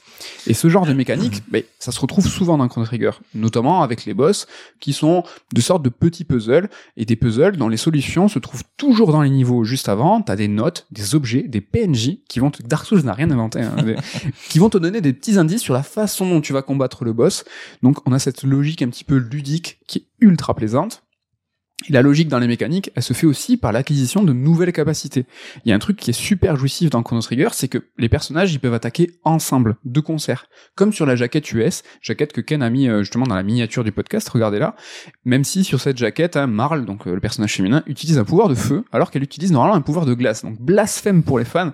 Alors en réalité, Toriyama, il a réalisé cette illustration très tôt dans la production, et donc euh, le marketing US, pour impressionner les ricains, ils ont dit let's go, même si ça n'a quelque part pas de sens on s'en fiche. Et ça aussi, associer un perso à un élément, je trouve ça va dans le sens de ce côté vraiment voilà c'est direct to straight to the point quoi. T'as la glace, le feu, ils sont pas allés chercher comme les Pokémon, euh, tu vois, genre t'as le, le, le truc fait ténèbres. Là c'est c'est c'est simple, c'est simple, efficace. Ouais. Et donc les affinités entre les persos, elles se font en combat. Plus t'associes certains persos dans ton équipe, plus tu vas gagner des attaques qui les font attaquer ensemble. C'est trop bien, car c'est logique. Alors c'est pas explicite, c'est pas expliqué, mais tu t'en rends compte en expérimentant le jeu. Et avouons-le, on a tous rêvé d'enflammer euh, l'épée de ton héros si t'as un pouvoir de feu. C'est un peu cette logique ludique, c'est un peu un fantasme, non quand même? Ouais, mais c'est vrai que tu parlais, c'est pas une immersive si, mais malgré les indices qu'on te donne, donc qui t'aident à pouvoir avoir l'idée d'eux c'est tellement naturel de tester des combinaisons que tu arriveras à trouver les solutions par toi-même malgré tout. Donc t'as même pas la frustration de se dire putain, j'ai loupé la note d'un perso donc je vais pas arriver à trouver le, la solution. Quoi. Exactement, on apprécie euh, expérimenter. Alors dernier point que j'aimerais aborder, il y a une chose qu'on oublie un petit peu, je trouve, c'est que Chrono Trigger c'est un jeu qui est plutôt drôle, au ton qui est plutôt léger. C'est chill de jouer à Chrono Trigger, c'est pas prise de tête, c'est bonne ambiance, même si ça parle de fin du monde, même si c'est pas crédible. Je rappelle que le héros meurt, n'est-ce pas? Mais tu vois, c'est quoi le truc le plus tragique il y a le héros qui meurt. Mm. Pourtant, moi, quand j'ai rejoué, bon, je l'ai fait de nombreuses fois, mais je suis bien quand je joue à Chrono Trigger. Je trouve qu'il y a une bonne ambiance. Et les jeux de rôle, ben, dans les jeux, pas les jeux de rôle, les jeux de rôle, les jeux humoristiques, je trouve que c'est plutôt rare. D'autant plus quand on parle de top 10 all time. Il est assez rare, je crois, c'est pas le cas de tout le monde, de trouver des jeux qui sont légers, des jeux qui sont marrants. C'est très comparable au ciné, encore une fois, pour ma métaphore filée. Franchement, qui a une comédie dans son top 10 de sa vie? Les jeux marquants, mais aussi les films marquants, c'est souvent des drames, des jeux et des films qui vont nous émouvoir. Je parle pas pour tous, mais je pense qu'il y a une majorité de là-dedans. Et c'est dommage, car il est assez reconnu que la comédie est un art qui est plus complexe que le drame. D'après les acteurs, il est plus complexe de faire rire que de faire pleurer. Et dans un jeu vidéo, je pense que c'est la même chose. Adopter un bon rythme comique est, je pense, hyper dur. Et dans les JRPG, c'est encore plus chaud, vu la longueur des jeux et leur ton hein, qui est souvent très très très sombre. En règle générale, un JRPG c'est deep, hein, tu vois, c'est sérieux et plus le temps passe et plus on veut rendre ce sérieux crédible, on l'a vu tout à l'heure. Par exemple, Tales of Arise, qui est assez récent, hein, bah, ça veut parler frontalement de l'esclavage. elle est loin la symbolique innocente de Tales of Fantasia, qui était le, le, premier épisode. Le prochain, Final Fantasy par exemple, le 16, il semble être très sombre. Il semble aussi être très sérieux, très sérieux, très dark fantasy façon Game of Thrones. Il est loin le temps où Exdes se transformait en écharde dans FF5. True, c'est true story, c'est vrai ça. Alors l'attrait du JRPG pour les contextes rationnels et politiques façon Game of Thrones, ben, c'est à la mode. Euh, l'année dernière, on a eu Triangle Strategy, Diofield Chronicles, deux nouveautés très largement inspirées de Game of Thrones. Mm. Néanmoins, les plus attentifs, et je vous entends là euh, déjà râler, me diront que ce sérieux-là, c'est quelque chose qui a toujours existé. Matsuno et son monde d'Ivalis ben, en sont les plus grands représentants, je, je crois. Vagrant Story, FF12, Tactics Ogre. Tactics euh, pourquoi j'essaie de dire Tactics Ogre C'est un jeu pour lequel en fait on a eu droit à un remaster et une traduction l'année dernière, et c'est pas pour rien, je pense que ça va dans le sens de mon, de mon argumentaire, c'est à la mode. Et à la grande époque de Matsuno, il y avait aussi FF9 qui nous racontait des choses très dures, mais avec, un ton un petit peu plus léger, mm. ce qui donnait justement de la force à son propos. Et quand on regarde l'évolution des Final Fantasy, depuis le 9 justement, on va quand même de plus en plus vers le sérieux, on va de plus en plus vers le crédible. D'ailleurs, si on regarde le delta entre FF7, l'originel, et le remake, le côté froid, le côté réaliste, il est palpable. Ça se voit dans la DA et même jusqu'au logo du jeu. On en parlait hier, euh, mm. Nico. Tu regardes juste les deux logos, il y en a un, il est métallique, tu sais, je suis sérieux. Si bien que toutes les idées un peu folles de FF7, on se demandait est-ce qu'ils vont les garder ou est-ce qu'ils vont les supprimer. C'est exceptionnel de dire, waouh, il y, a la danse encore. Mais je pense qu'il y a aussi un rapport au graphisme, au rendu 2D ou 3D, qui pourrait, je pense, expliquer cette tendance. Si on observe, je sais pas, les couleurs, la saturation des couleurs, tu prends les Final Fantasy, le 13, puis le 15, puis le 16, même Forspoken là qui vient de sortir, c'est de plus en plus pâle, c'est de plus en plus gris, c'est de moins en moins saturé.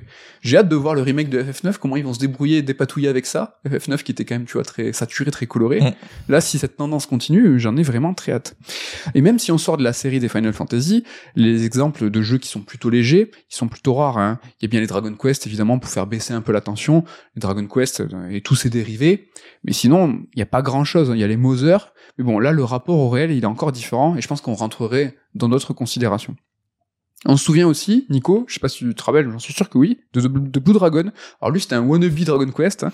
mais à l'époque, en 2006-2007, c'était la sombre période de 360 et PS3 du JRPG, mais il était un petit peu seul à adopter ce ton léger. En face, il y avait Lost Odyssey, Last Remnant, Infinite and Discovery et Blue Dragon. Dans l'eau, c'était déjà une sorte d'exception, tu vois. Ouais, mais peut-être même trop hein, sur le côté infantilisé, danse de l'amitié et compagnie, quoi. Je sais qu'il a, il t'a un peu traumatisé, toi. c'est la danse de l'amitié, c'est compliqué. Bon, tout ça pour dire que Chrono Trigger, avec ses, animations qui sont super marrantes, ses persos qui sont super drôles et super bien faits, ben, ça m'a fait grave du bien. Nico, toi, t'en penses quoi euh, En règle générale, des jeux de rôle, est-ce que c'est plutôt rare? Et les, les, les JRPG euh, avec ce ton un petit peu plus léger, est-ce que c'est quelque chose que que tu aimes bien? Hmm. C'est vrai que oui, on n'a pas trop de jeux humoristiques, tu l'as dit, c'est pas évident à faire, mais comme FF9 où tu disais tu fais passer un message et des choses sombres à travers un prisme peut-être plus euh, léger, bah c'est l'universalité quand qu'atteignent les dessins animés Disney par exemple et c'est comme ça que tu vas toucher plus de gens. La symbolique euh, justement. Du coup, ça m'étonne pas que ce soit Dragon Quest, le RPG fétiche des japonais peut-être plus que Final Fantasy parce qu'il peut avoir ce côté plus universel où on peut te faire passer des messages mais en gardant une couche de légèreté un peu plus sympa quoi. Exactement. Alors que dire en conclusion? Alors Chrono Trigger pour moi est un jeu parfait. Alors c'est quoi un jeu parfait, vaste débat. Est-ce que c'est un jeu qui est intemporel? Est-ce que c'est un jeu qui a bouleversé l'industrie ou du moins son genre? Est-ce que c'est un jeu qui s'est bien vendu? Est-ce que c'est un jeu qui a fonctionné sur tous les territoires, donc un jeu qui est universel? Est-ce qu'un jeu parfait, c'est un jeu sans bug? Est-ce que c'est un jeu innovant? Est-ce que c'est un jeu en avance sur son temps? Chrono Trigger, pour moi, c'est tout ça à la fois. Pourtant, c'est pas le JRPG préféré de tous, et je peux le comprendre. Il est parfait. Donc, il peut être un petit peu considéré comme sans aspérité, c'est vrai. Du coup, certains pourront même dire qu'il est sans charme. Peut-être, mais pour moi, je le trouve parfait. Et c'est pas facile de parler de jeux parfaits. En fait, c'est pas facile de parler de jeux cultes parce qu'on se dit que tout a déjà été analysé en long, en large et en travers. Mais parler des jeux parfaits, c'est chaud car on sait pas trop quoi dire. Parce qu'en fait, ils sont parfaits justement. Et c'est ce qu'on peut appeler, ce que j'appelle moi, le pouvoir de l'évidence, qu'on associe souvent à la mise en scène de Spielberg, toujours le cinéma. En fait, c'est tellement bien fait que finalement, il y a rien à dire. C'est si parfait qu'on le remarque même pas en tant que spectateur, en tant que joueur. C'est ça le pouvoir de l'évidence. Mm. C'est tellement bien, c'est tellement dans tes yeux, tu fais, mais évidemment que c'est ça. Mais c'est tellement dur. C'est ça le pouvoir de l'évidence. Nico, question facile. C'est quoi un jeu parfait? Mais c'est vrai que ce pouvoir de l'évidence, comme tu dis, c'est qu'en fait, on, on s'adresse à toi, mais plus de manière instinctive et que tu comprends instinctivement.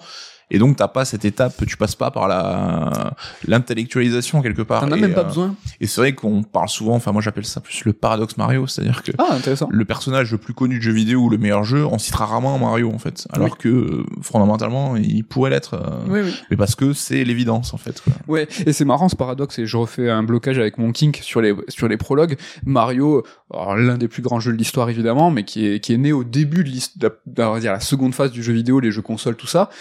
Cette first hour expérience, ce onboarding, des théo, c'est des choses qui n'étaient pas théorisées à l'époque. Ben, prenez Mario 1, Mm. c'est le meilleur euh, onboarding, c'est le meilleur, euh, c'est le meilleur prologue. Et c'est ça, c'est, je trouve intéressant ton exemple, ce paradoxe-là, c'est qu'il savait pas ce qu'il faisait. Et fait de manière empirique en fait quoi. Donc euh, on teste, on essaie, on voit ça marche, ça marche pas, on enlève, on rajoute. C'est Ouais, et c'est très dur, je trouve, de trouver des exemples de jeux parfaits. Peut-être qu'on s'y risquera dans un top 3, je trouverais ça en tout cas euh, rigolo. J'ai essayé d'en trouver, moi j'ai Journey, qui est euh, un jeu de, voilà, euh, Genova Chen, que je trouve est parfait, j'ai rien à dire. ouais. J'en ai- certains diraient qu'il est peut-être trop court, mais bon. Ouais, mais tu vois, ce, ce côté, ce côté parfait, ce côté euh, à la rythmique euh, chronométrée, je trouve que Journey est là-dedans. Il y en a, j'en ai un, deux et demi, on va dire Ocarina of Time et Link to the Past, euh, deux versions euh, de Zelda, son pendant 3D, son pendant 2D, qui sont, à mon sens, parfaits et ça se retran- retranscrit, pardon, euh, en tout cas, je sais pas si tu t'en souviens, Nico, mais quand nous, on a écrit le livre Zelda, c'est deux chapitres sur Link to the Past et Ocarina of Time. Ils ont pas été faciles à dire, enfin, à faire, parce que du coup, c'est dur, quoi. Tu te dis, fais, mais qu'est-ce qu'on raconte Ouais, ouais, t'as toujours l'impression de rabâcher des évidences en fait. et- ou même de dire bah, ouais c'est bien enfin donc c'est c'est euh, on a essayé de déstructurer tout ça mais j'ai un j'ai en souvenir moi euh, d'autres chapitres sur des Zelda qui me sont très chers où ça a été beaucoup plus facile de s'étendre de se répandre en Mm. disant ils ont essayé de faire ça ils sont pas arrivés et puis ceci cela en tout cas euh, dans mon top 10 all time des jeux parfaits il y en aura qu'un c'est celui-là Chrono Trigger Et du coup, ça monte, ça descend. alors du coup, c'est l'heure, c'est fini, c'est l'heure du grand récap. Dans ce top 10 all-time, donc en première position, FF7, il a pas bougé. Quatrième position, donc voilà, on a sauté 2 et 3. Quatrième position, Shenmue, il est monté. Mhm. Euh, cinquième position, un trou. Sixième position, Chrono Trigger, il est monté. Voilà, il est monté. Septième position, Returnal. Donc voilà, c'était la surprise. Il rentre dans le top sans forcément que je vous fasse une chronique. Donc euh, je vous en ai parlé dans le Red Alert 27 très largement. Je vous en ai parlé dans le Red Alert 65 où je fais tout l'historique de Housemark pour vous dire comment en fait ils sont venus à faire Returnal parce qu'ils ont pris un petit peu de chaque jeu et absolument tout l'historique. Je vous ai fait un retour sur le DLC et le Returnal sort le 15 février sur PC et Nico hier je t'ai dit ah t'as vu il sort sur PC c'est une actu euh, je pourrais faire un top 10 all time Returnal et puis j'ai senti. Je veux ouais donc forcer. Forcer c'est mal. Donc je pense que voilà j'en ai suffisamment parlé. Il y a de quoi euh, a- je pense que si vous vous intéressez à Returnal il y a de quoi écouter dans les Red Alert Oui, et puis le fait qu'il intègre ton top 10 à la septième place déjà, ça montre à quel point il, tu, tu, tu, il te tient à cœur. Carrément, donc voilà, septième place Returnal, huitième place Resident Evil Reverse, donc lui il est descendu. Donc voilà, là on est à la moitié de mon top, ça y est on a 5 places sur 10, donc un petit jeu essentiellement pour toi Nico, je pense que les, les auditeurs ne pourront pas trouver. En actu autour de mon top, là cette année, où potentiellement je vais pouvoir faire ma chronique top 10 all time, il y a des rumeurs récentes d'un remaster de JRPG de mon top. Mm. Tu l'as, tu penses? Ouais, essayer de trouver. Il y a des rumeurs aussi, mais elles datent depuis longtemps d'un remake, un remake d'un jeu de mon top. Je sais pas si tu l'as. Je pense. Avec Blue, Blue. Alors c'est Blue ou 12, je sais plus. Non, c'est Blue, je crois, le studio. Ah oui. Ouais. Après, il y a un portage PC et une version PS5 d'un des jeux de mon top. Portage PC version PS5. Alors lui, on l'attend parce que les PCistes ils l'ont jamais eu, tu vois. Ils sont là, ils font. eh. tu vois. Euh, sais Tu l'as pas mais, euh, Ah, au dernier, après j'arrête. hein, Il y a parce que voilà, je sais pas, il y a plein de trucs. Il y a une suite en 2023 de l'un de mes jeux de mon top, mais c'est un jeu qui va peut-être rentrer. Il n'était pas dans mon top à la base, et il y a une suite en 2023 qui, qui sort. Je sais pas si tu l'as. Donc voilà pour ce top 10 all time. C'était sur Chrono Trigger. Je sais pas si voilà vous avez redécouvert ou euh, peut-être don- vous donner envie de l'essayer. Un jeu euh, qui est parfait. Des jeux parfaits, il y en a pas beaucoup Mm. quand même. C'est vrai, c'est vrai, et c'est intéressant de voir justement euh, à quel point on peut chambouler ce qu'on pense être euh, acquis dans notre patrimoine, euh, notre panthéon vidéoludique personnel. Est-ce que tu vas nous en parler très prochainement? Je ne sais pas parce que voilà, il faut rester jusqu'à la fin de l'émission pour voir le planning. Voilà, donc euh, désolé pour euh, la semaine dernière si vous avez attendu mon idée Est-ce à que, moi. tu, est-ce que tu vas nous décevoir? Je ne sais pas. Il faut Non, mais c'est vrai que j'ai cette envie de parler justement de, de, de cette difficulté qu'on a à chambouler euh, ben, notre panthéon perso et les grandes références du jeu vidéo qui semblent indéboulonnables. Il y a certains jeux qui parviennent, mais c'est jamais très évident pour eux. Donc peut-être qu'on parlera de ça euh, la semaine prochaine. Donc là, tu, hop, tu devances les remerciements pour donner déjà. Voilà, comme ça, ben, je me fais pardonner la Voilà. semaine dernière. Je te voilà. fais pardonner. Il est temps euh, de faire déjà la bise à l'équipe, à Ken, à Damien, à Ludo et de vous remercier vraiment encore une fois pour votre fidélité. N'oubliez pas de vous abonner, hein, quelle que soit la plateforme sur laquelle vous nous suivez, que ça soit en audio, euh, absolument partout, toutes les plateformes de podcast ou en vidéo, sur YouTube et sur Spotify. Mm. Euh, YouTube, ça monte doucement, mais voilà, allez-y, allez, venez nous voir. Je sais pas si euh, ça vaut le coup, mais on est en dispo en vidéo. En tout cas, Ken fait vachement d'efforts. Il met des synthés, il y a des extraits, des jeux. Ouais. Euh, Si vous avez l'habitude de nous écouter et que vous n'avez jamais regardé, jetez un œil une fois, peut-être ça pourra vous plaire, hein, Voilà. parce que ça ajoute peut-être un peu plus de dynamisme. Moi, je suis toujours déçu euh. des gens que j'écoute et j'imagine leur tête. Ouais. Ouais, tout le temps. Euh, donc, soyez déçus. Venez, venez, euh, soyez déçus quand vous verrez nos, nos gueules. Et on l'a dit sur Spotify aussi, vous pouvez top- euh, voter pour les top 3 Ouais, aussi, euh, donc avec une nouvelle features, euh, ben, justement, exprimez-nous Voilà. euh, quels seront vos top des jeux sans suite. Si vous voulez nous aider, la petite note, le petit com, partagez l'émission, ça fait toujours plaisir. Et nous arrivons, voilà, sur le planning. Nico, tu nous as déjà dit que semaine prochaine, du coup, tu nous parles de ça ou ça dépend de... Je, normalement, oui, parce que je sais que là, il n'y a pas tellement d'actu niveau Non. jeu, donc euh, Ben- peut-être que en fonction. je- Alors moi, je vous le dis, euh, ça sera ou Chainicos, et je crois que tu aimerais bien la ligne avec ça, Ouais. ou Forspoken pour être... Parce que là, j'ai fait deux chroniques un peu rétro, j'ai envie de parler d'actu. Si j'ai le temps de finir Forspoken, peut-être la semaine prochaine, mais là, du coup, ça te mettrait dedans, la sauce. Non, faut voir, parce que c'est vrai qu'il y a Dead Space qui sort euh, Donc, il y a Dead aussi, Space. donc euh, Pour, pour vous, c'est aujourd'hui Dead Space, donc euh, voilà, on va voir. Voilà, il y a du, euh, il va y avoir Forspoken, Chainicos, euh, un truc sur les vieilles croyances ou Dead Space remake. Ça, c'est pour le l'actu, voilà, planning. l'actu repart un peu. des, euh, des 15 prochains jours, on va dire. hein. Il y aura une petite pause dans trois... Alors si je dis pas de bêtises, je crois dans trois semaines dans les raids d'alerte, mais vous inquiétez pas, il y aura un podcast sœur d'émission avec un grand, grand nom du jeu vidéo qui était là avec nous euh, dans les locaux. Non pas en vidéo, mais au moins en podcast. Voilà, merci Nico, merci à tous pour à euh, toi, merci à votre fidélité et on vous dit à la semaine prochaine. Bye bye.